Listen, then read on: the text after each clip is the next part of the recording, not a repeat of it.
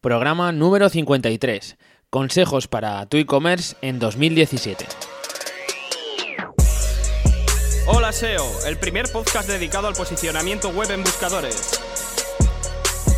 Todas las semanas un nuevo episodio con los mejores trucos, novedades y entrevistas con profesionales. Con todos vosotros, Guillermo Gascón.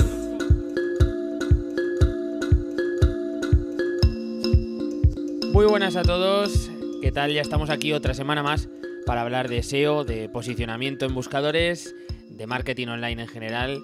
Eh, hoy estoy especialmente con ganas de lanzar este programa por muchas cosas, empezando por la temática, ¿no? Me encanta el tema e-commerce, hoy vamos a hablar de algunas de las cosas que creo que son súper importantes para tener éxito con, nuestra tienda online y también quiero comentaros una novedad que creo que os va a interesar. No sé si os lo comenté hace unos programas, eh, estoy con un proyecto que me está ilusionando muchísimo para este año. El proyecto es ni más ni menos que crear un comercio online desde cero, una tienda online.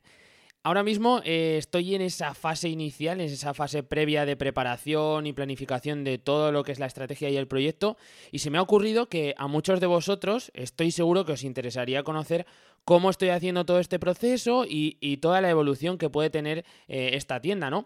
Por ello he creado y he puesto en marcha un videoblog donde voy subiendo vídeos y os voy contando todos los progresos, todas las novedades, decisiones, los fallos, en fin, todo lo que me vaya ocurriendo durante esta, esta fase de creación, lanzamiento y lo que es la posterior eh, fase de monitorización y mejoras, etcétera. Quiero, quiero contároslo todo para que todas las experiencias que pueda tener eh, os puedan servir a vosotros con, cualquier fin. Y a lo mejor simplemente queréis conocer un poco más cómo funciona el sector del e-commerce, pues os puede ir bien. Y si tenéis un e-commerce o tenéis planificado el lanzar uno, creo que os puede ir genial para, pues eso, para evitar fallos gordos o fallos tontos que pueda tener y para adquirir algunas de las ideas y aciertos que, también puedan surgir de, esta, de este proyecto.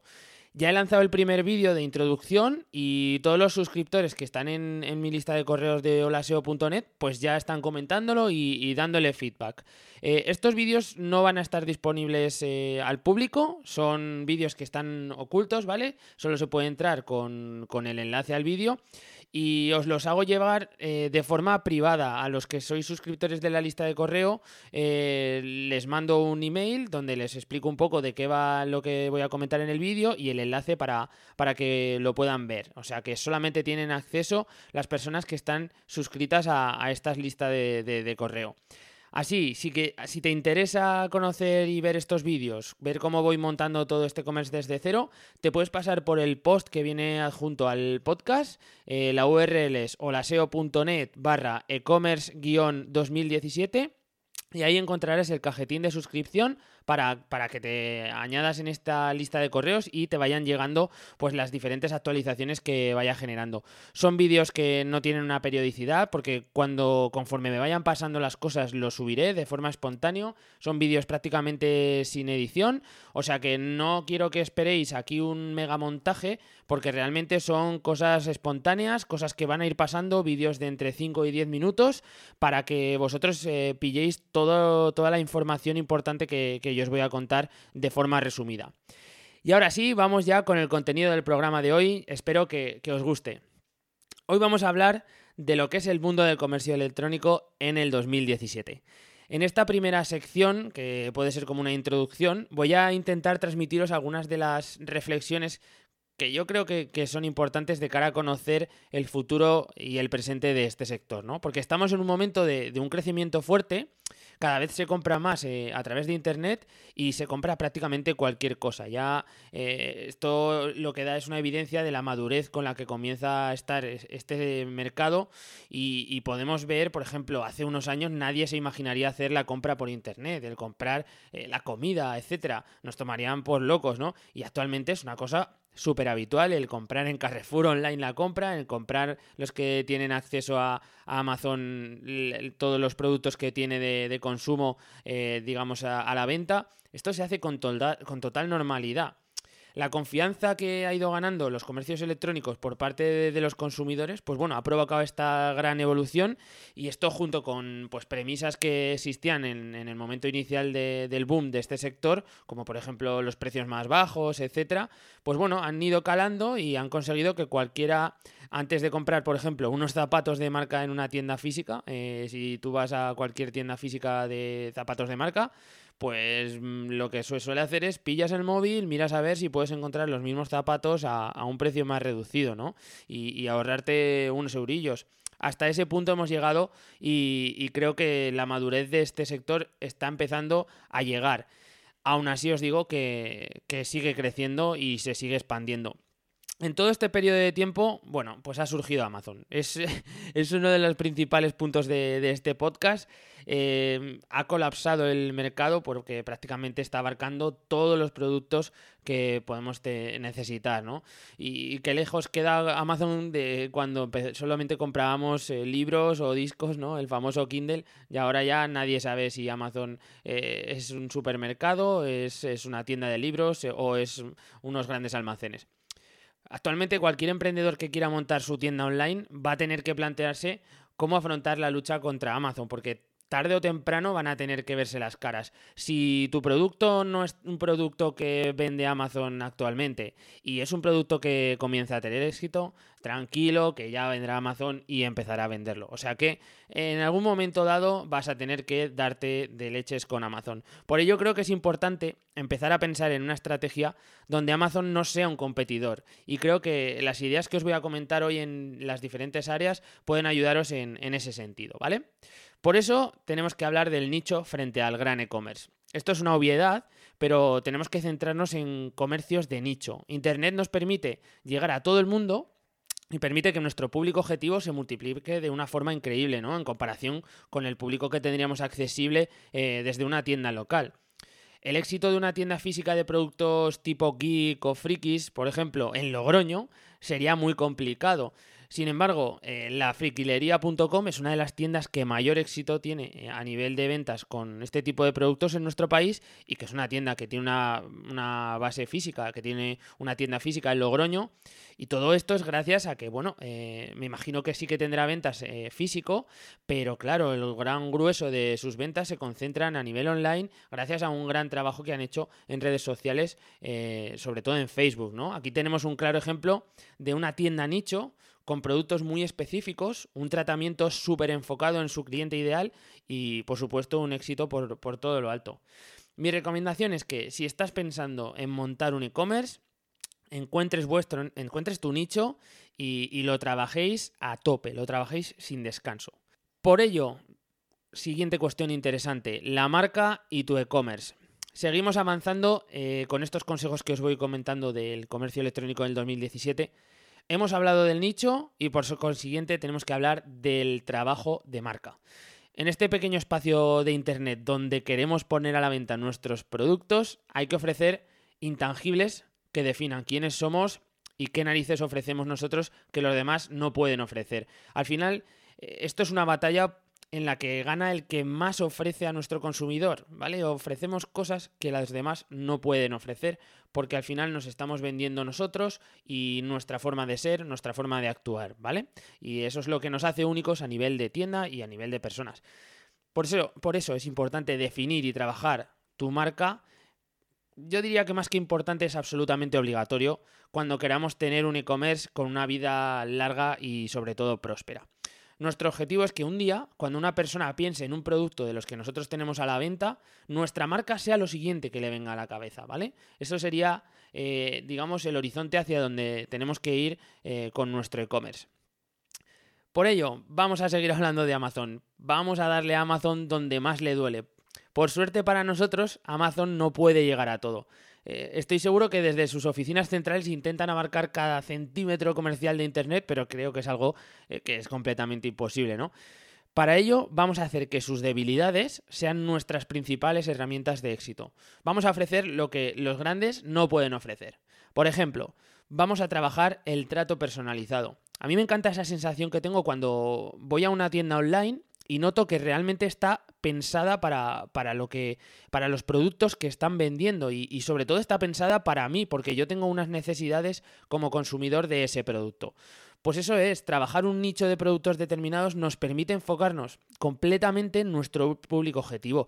Y esto lo que termina es haciendo que su experiencia de compra sea algo siempre especial, ¿no? Algo único.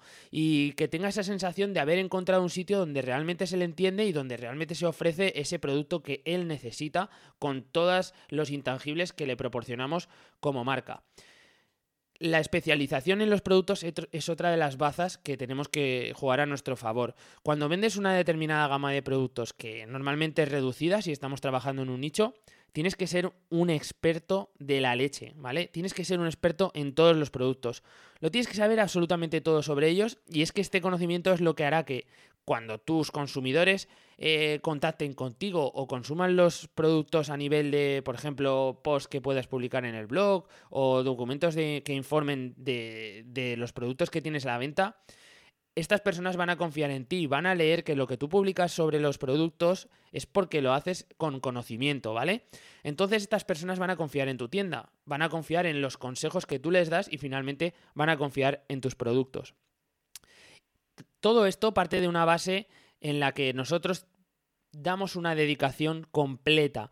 Eh, es nuestro negocio, vivimos gracias a él y por ello creo que tenemos que dedicarlo, darle una dedicación 100%, una dedicación total. Esto es lo que va a hacer que se marque una diferencia, el ofrecer esa dedicación que pueden necesitar nuestros consumidores y que grandes e-commerce por ejemplo, Amazon o otro tipo de e-commerce no podrían ni soñar, ¿vale? En, Amazon nadie va a promocionar un nicho de productos de una forma totalmente orientada a su consumidor eh, ideal. ¿Por qué? Porque intentan abarcar todo y nosotros no, nosotros solo vamos a intentar abarcar a la gente que realmente necesita nuestros productos y que realmente demanda esa información extra y esos valores que nosotros podamos eh, aportar. También vamos a hablar de la flexibilidad y del futuro. Porque al final nosotros somos los dueños, ¿vale? Nosotros mandamos, nosotros elegimos y decidimos hacia dónde va nuestra tienda online. Esto es bueno y es malo, pero vamos a, coger la parte positiva. Tú puedes tener un plan o una estrategia inicial que puede salir bien o puede salir mal. Pero eso no te impide que empieces a hacer cosas diferentes en el caso de que las cosas te vayan mal o que hagas cosas diferentes para incluso ir mejor, ¿vale? Puedes dar incluso también un giro de rumbo total, puedes poner la, tienda patas arriba y cambiar completamente el concepto y está todo en tus manos. Eso es gracias a, la flexibilidad y, a las posibilidades que te permite el tener un, proyecto como este que está muy centrado en, en el producto y muy centrado en el consumidor ideal.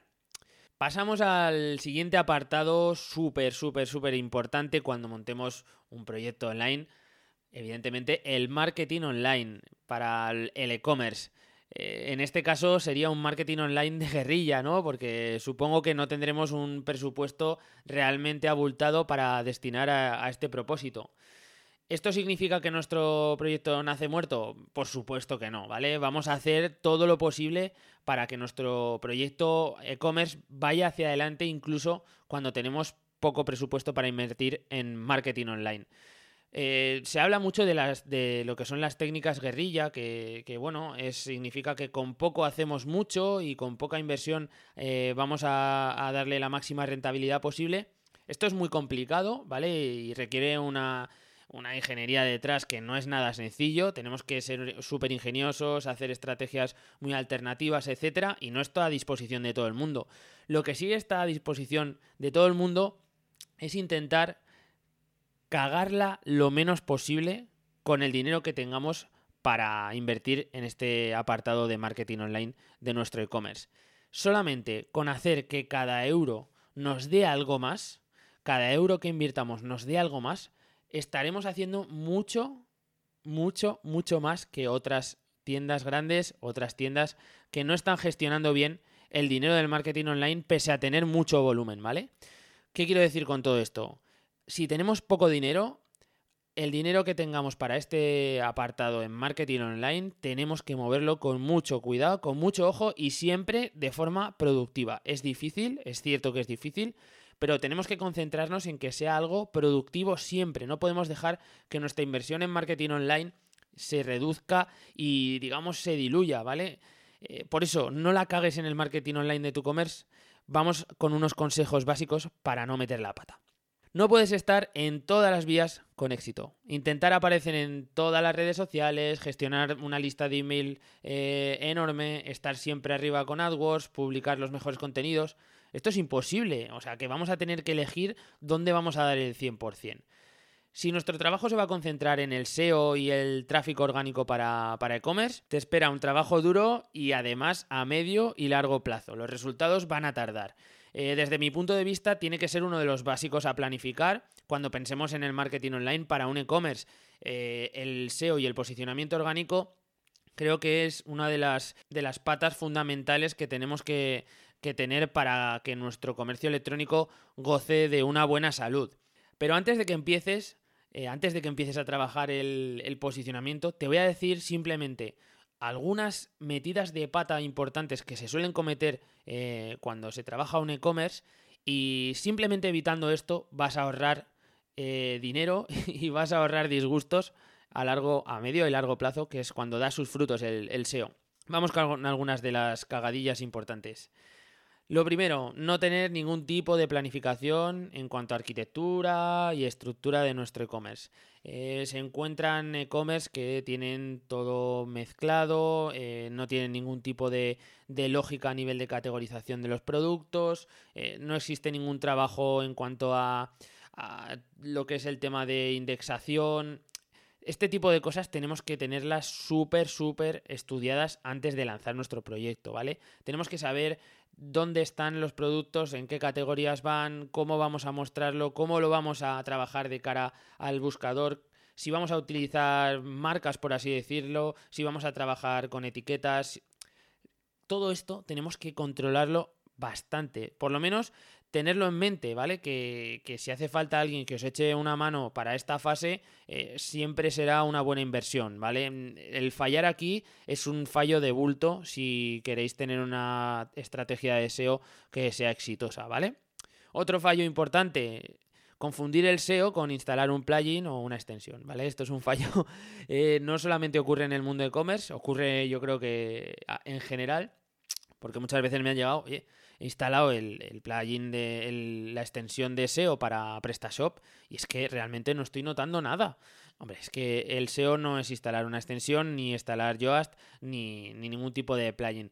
Aquí lo que se requiere es, bueno, si no sabes del tema, si no tienes conocimientos de optimización, contrata a alguien para que te haga trabajos puntuales o para que te lleve este, este tipo de, de gestión y, joder, es que este dinero que inviertas aquí va a ser lo que a seis o un año vista te dé un beneficio y un retorno muchísimo más importante, ¿no? También una cosa que encuentro mucho es el confundir la estrategia de contenidos con el hecho de usar el blog para posicionar productos que tengamos a la venta en la tienda, ¿vale? Aquí es un fallo, además, que se, se ve muchísimo, que es el tratar los productos, los productos que estemos vendiendo, eh, con post en, lo que es el apartado del blog. La gente le piensa que, tener una, una estrategia de contenido es publicar en el post, en el blog. Y qué mejor que para publicar en el blog que nuestros propios productos. Pues nada, venga, vamos a publicar nuestros productos, información sobre el producto, etcétera. ¿Qué ocurre cuando se hace esto? Bueno, eh, lo que pasa es que empezamos a, tener problemas de canibalización, Google no sabe eh, dentro de nuestra página cuál es la página de referencia para determinada palabra clave. Por ejemplo, estamos promocionando raquetas de pádel Dunlop y hacemos un artículo en el blog de raquetas de pádel Dunlop y además tenemos una categoría en nuestra tienda online que es raquetas de pádel Dunlop. Pues Evidentemente a nosotros como empresa, como, como vendedores, nos interesa que la página que aparece más alto en los resultados de búsqueda sea la categoría de la tienda, porque es el acceso directo a los productos. Cuanto más alto esté, mejor. Pero, sin embargo, estamos poniendo en, esa confusión a Google, porque además estamos eh, ofreciendo un contenido en el blog que también va a posicionar para esa misma palabra clave.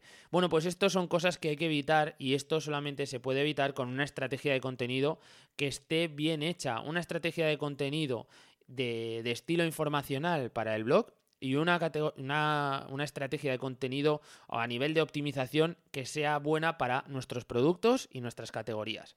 Hay que diferenciar lo informacional con lo transaccional, ¿vale? Una cosa va en el blog, otra cosa va en la tienda. Más cosas y fallos así, el último que os quiero dar y que se realiza mucho, sobre todo cuando tengáis ya un e-commerce lanzado, activar y desactivar productos así como, como me da eh, el, aire. Eh, me quedo sin stock, lo desactivo, esta categoría que no me es rentable la elimino y no hago nada. Bueno, pues esto es un error, ¿vale? Cada vez que desactivamos un producto, estamos dando un error a Google, un 404. Cada vez que desactivamos una categoría, imaginaros la cantidad de, errores que podemos dar si es una categoría que tiene muchos productos estas cosas hay que tenerlas en cuenta y muchas veces no se conocen y se hacen cosas eh, como por ejemplo cambiar el nombre a, los productos, cambiar URLs a los productos. ¿Por qué? Pues porque parece que así suena mejor o cosas así es lo que te pueden llegar a decir eh, cuando trabajas eh, el SEO de algún e-commerce.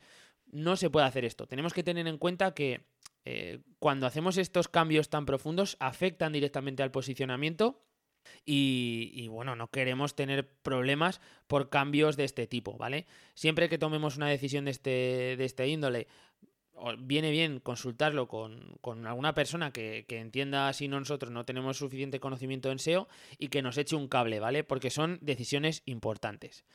Hay muchísimos errores que podemos cometer en esta fase inicial en cuanto a la estrategia SEO y tenemos que ser cuidadosos, ¿vale? Tenemos que trabajar bien la estrategia SEO para que sea efectiva lo antes posible. Vamos a otro de los clásicos, el SEM y los presupuestos ilimitados. Aquí lo que ocurre es que, bueno, comenzar a trabajar el tráfico de pago en Google con presupuestos menores a 10 euros al día esto es un error. Si no tenemos dinero para invertir en AdWords, es mejor no invertir nada, porque si no estaremos tirando el dinero. Bueno, estaremos regalándoselo a Google. Por eso os digo que es muy interesante el intentar evitar estas cagadas porque nos ahorran dinero. No es que, digamos, eh, si tenemos poco, ese dinero que tengamos no lo vamos a tirar. Si tenemos eh, menos de 300 euros al mes para destinar a AdWords, no lo invirtamos en AdWords, vamos a invertirlo en otras cosas que nos puedan dar una mayor rentabilidad. A lo mejor no tan a corto plazo como te lo puede dar AdWords, pero sí a medio plazo y a largo, ¿vale? Más cagadillas en redes sociales, pues las redes sociales incontroladas. Esto lo sabemos todos, pero sigue, se sigue haciendo y, es un error. Eh, si no puedes gestionar una red social, no comiences a trabajarla. ¿De qué me sirve encontrar un perfil de Twitter de una marca, la que sea, de Dublo, por ejemplo? Eh, y, justo veo que su última publicación es de hace un año. Bueno, pues es que incluso puedo pensar que esta marca ya ha cerrado, ¿no? Por no hablar de la frustración muchas veces que tenemos cuando intentamos ponernos en contacto con alguna empresa, por ejemplo, vía Facebook, y, y nuestro mensaje se queda ahí en, el aire y además vemos que esa empresa tiene publicaciones, ¿vale? Ese es otro de los problemas, las publicaciones automatizadas en redes sociales dan una sensación de perfiles actualizados, pero luego no es verdad. Eh, tenemos empresas que son fantasmas, que publican contenido de forma eventual, pero luego no ofrecen ese soporte que realmente se presuponen como empresa en las redes sociales. O sea que es mejor estar donde realmente vayamos a gestionar al 100% eh, la red social más cosas que, afectan a, nuestra estrategia de marketing online en esta fase inicial. Por ejemplo, en el email marketing hay una, un clásico que es las listas de email que nunca se usan. Em, tenemos listas de email que no vamos a usar. Hay veces que incluso ofrecemos descuentos, damos regalos, yo qué sé, todo tipo de ventajas a cambios, a cambio de que las personas que nos visiten nos dejen su correo electrónico para poder enviarles pues emails de forma periódica con promociones, novedades, etcétera. Como veis, esto es una inversión. Nosotros aquí estamos dejando de ganar X dinero, un porcentaje, o incluso hay veces que estamos perdiendo porque estamos regalando cosas, etcétera, ¿no? si no vas a hacer luego uso del mail marketing, ¿por qué narices estás haciendo esto? ¿Por qué haces esta estrategia si luego no lo usas? Si lo tienes, úsalo. Y si no lo vas a usar, no des nada a cambio. Exacto, ya está. No, no, no tienes por qué volverte loco y decir, no, es que todo el mundo está cogiendo emails y tal. Sí, es interesante coger emails, pero si realmente no lo vas a usar, no pierdas un porcentaje de tus ganancias en hacer esto. Al final, se trata de evitar el fracaso. Tenemos que triunfar, pero en los primeros inicios tenemos que evitar el fracaso. Yo no voy a darte las cifras de la cantidad de e-commerce que sobreviven en un año de vida y los que llegan a cinco años, porque está más dicho que para qué. Eh, si no queremos quedarnos por el camino, tenemos que ser cautos y evitar grandes metidas de pata, sobre todo en el inicio. Y hay cosas que tenemos que tener claras cuando vamos a empezar en un negocio de este tipo. Pues tenemos que dejar de lado la mentalidad del pelotazo. En España somos muy dados a este tipo de iniciativas con las que pretendemos forrarnos en tres meses, pero las cosas del mundo de e-commerce no van así. Y es cierto que existen casos aislados, pero que es que son un porcentaje tan pequeño que no merece la pena ni pensar en ello. Tenemos que ser pacientes, pensar en ese medio y largo plazo que es la única forma de tener un negocio que sea consistente a lo largo de los años, ¿vale? Porque puedes tener un, negocio de éxito durante dos meses, pero que sea algo que se arruine y, y, realmente no queremos eso, queremos algo a largo plazo, queremos un negocio que nos permita vivir de él. Los errores iniciales cuestan carísimos, os lo repito. Si hay un momento importante para un e-commerce es el nacimiento y, y, evitar los errores que sean de bulto en esta fase inicial es algo que nos va a permitir subsistir. Hay que ser cautos y hay que estar preocupados por tener todo controlado. ¿Quiere decir que no vayamos a meter la pata? ¿Qué va? Si vamos a meter la pata 100.000 veces. Pero tenemos que intentar meter la pata solo un poco. ¿Para qué? Para no meter grandes er, no cometer grandes errores, sobre todo en esta fase, ¿vale? Estar muy alerta y lo que os digo, eh, ser cautos. Otra cosa que hay que pensar y muchas veces no tenemos en cuenta condiciones y cosas que están un poco en la parte de atrás de, un e-commerce. Por ejemplo, las condiciones de venta, vale, las tenemos, pero ¿y las condiciones de evolución? Porque hay un montón de cosas que cuando somos novatos no tenemos en cuenta desde el principio. Y una de las sorpresas más desagradables es, ver que, por ejemplo, eh, tenemos un e-commerce en el que hay muchas devoluciones. Y la mala gestión de este tipo de, eventos, pues puede generarte un lastre en los beneficios que ni siquiera teníamos previsto. Por eso hay que cubrirse muy bien las espaldas con una política de devoluciones que puedas asumir, sobre todo cuando tus productos tengan una propensión a ser devueltos alta. No es lo mismo que tengamos una tienda en la que vendemos toners de, de impresora, que prácticamente lo único que nos pueden hacer de devoluciones en el caso de que haya alguna equivocación al hacer el pedido, que tengamos una tienda de zapatos, que sabéis que tú puedes mandar un juego de zapatos, un, par de zapatos, y esos zapatos le vayan mal, le queden pequeños, le queden grandes, y eso genere una devolución y una posterior vuelta a, enviar del producto, ¿no? Ahí hay una, un, pozo de dinero que realmente si no tenemos claro quién lo asume y, si esos y, si, nos toca asumirlos, si es algo que podemos, eh, digamos, superar con los beneficios que nos aporta esa venta o no. Todo eso tenemos que calcularlo, porque si no, muchas veces eh, por este tipo de cosas se malogran los proyectos y terminan en, el fracaso. Pero bueno, no quiero terminar con esta sensación de que, de que los e-commerce son una cosa súper complicada y que en cualquier momento te puedes tallar en la cara. No es así. Eh, eh, yo creo que abrir un e-commerce te puede cambiar la vida, ¿vale? Y, está claro que no todo es un camino de rosas, que te pueden pasar mil cosas desde que decides subir la persona virtual de tu tienda, pero tienes que quedarte con que en este camino eh, vas a aprender muchísimo, ¿vale? Y eso estoy, vamos, absolutamente seguro. Y de hecho, si haces las cosas bien, aplicas grandes dosis de sentido común, te dejas asesorar por gente que, conozca eh, el mundo de, Internet y, sobre todo estás al 100% con, con el proyecto, irás para adelante. Eso prácticamente asegurado. Por todo esto, te vuelvo a recomendar que si te interesa esta temática, pásate por el post que adjunto al podcast y suscríbete a la lista de correos que, os propongo para que te envíe los vídeos donde te cuento pues esa experiencia que estoy viviendo yo mismo en mis carnes con este tipo de proyectos. Nada más, si te ha gustado el programa, como siempre, te pido una valoración en iTunes o un like en iVoox. Y bueno, que seas muy feliz. Nos vemos la próxima semana o antes si decides suscribirte a los vídeos. Un saludo.